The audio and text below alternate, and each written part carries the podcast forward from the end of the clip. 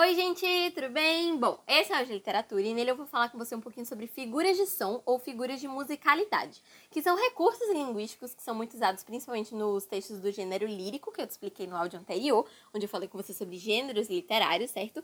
E aqui eu vou falar com você de nove pontos de nove figuras principais, certo? A primeira delas vai ser a aliteração, que vai ser basicamente um trava-língua. Então, quando você está escrevendo alguma coisa onde você faz um jogo de repetir as consoantes e fazer um trava-língua ali naquela frase, você está promovendo aliteração, certo? Mas, assim como você pode repetir consoantes, você também pode repetir vogais. Se você repete vogais, se você repete sons vocálicos, você vai estar tá fazendo assonância, certo? Então, essas duas aí você vê que andam bem pertinho, a literação com as consoantes, fazendo um trava-língua, e as vogais com assonância fazendo geralmente rimas. A gente usa muitas vogais para rimar, principalmente.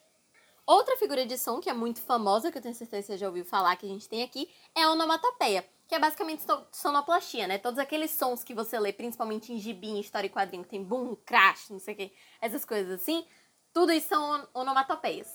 Inclusive, a gente está muito acostumado a ver as onomatopeias dentro daqueles balãozinhos, né? Que vem em HQ, justamente, que tem uma explosão e aí tem a palavra dentro, que tem uma nuvenzinha com a palavra dentro e por aí vai.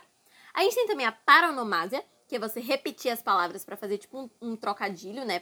Paronomásia ou paronímia, dependendo de como você chame. Mas é a repetição de palavras para você fazer como se fosse um, tro um trocadilho. A gente vai ter a homonímia, que esse aqui talvez você não tenha ouvido falar, mas que é basicamente você usar palavras homógrafas ou homófonas. O que isso quer dizer? Homo passa uma ideia de homogêneo, né? Passa uma ideia de igual, de equivalência. E grafia, você sabe que é escrita, e fono significa, né, som, a fonética da palavra. Então, palavras homógrafas seriam palavras que têm escritas parecidas.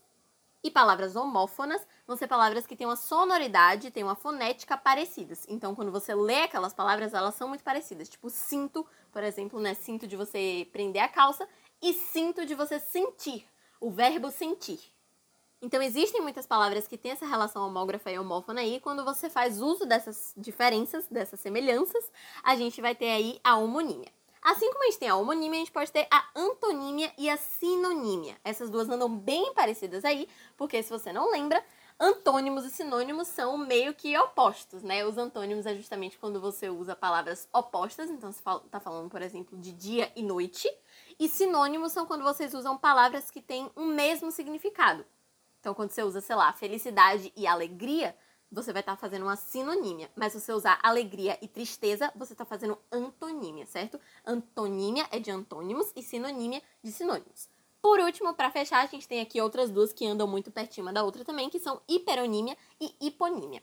Isso aqui vai acontecer quando você estiver escrevendo uma frase e nelas você usar um plano amplo e um plano específico. Como assim? Por exemplo, se eu estiver falando de um mapa, você sabe que os estados ficam dentro dos países, né? Dentro de um mapa. E se você começa falando de um país e passa para um estado, você está passando do plano amplo para o plano específico. Então você fala, por exemplo, o Brasil nasceu na Bahia, você está passando de Brasil para Bahia. Então você está passando do plano amplo, você está passando da ideia geral para uma ideia muito específica, para uma ideia mais reduzida. Isso aqui vai ser hiperonímia. Hiper porque você começa do maior e hiper você sabe que é prefixo para maior, certo? Se hiper é prefixo para maior, hipo vai ser para menor. E hiponímia vai ser justamente o contrário. É como se você falasse que a Bahia nasceu no Brasil, certo? Você começa do pequenininho e você vai para o grande, que nesse caso o pequenininho seria a Bahia e o grande seria o Brasil. É isso, espero ter ajudado, espero que você tenha entendido. Um beijo, tchau!